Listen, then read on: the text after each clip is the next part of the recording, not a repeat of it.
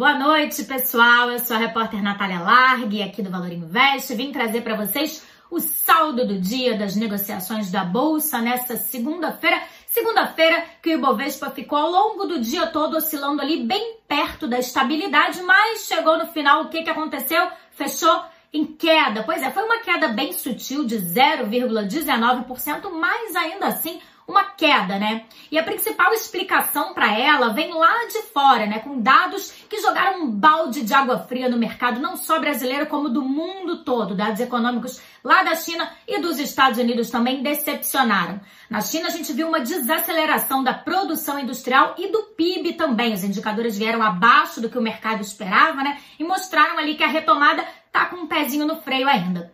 Nos Estados Unidos, a produção industrial teve queda, pois aí o mercado estava apostando numa alta, uma alta bem pequenininha, mas ainda assim veio queda. Esses dois indicadores mexeram bastante com o mercado, né? Não só aqui no Brasil, como no mundo todo. O Dow Jones fechou em queda, as bolsas europeias também fecharam em queda e o dólar, claro, fechou em alta, né?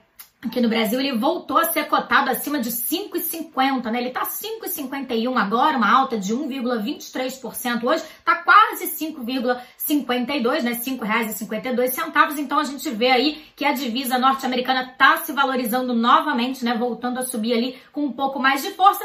E agora a gente aguarda para ver se vamos ter notícias, né, que devolvam o ânimo do mercado na terça-feira, né? Então, amanhã eu volto com o fechamento do dia para vocês também. Uma boa noite.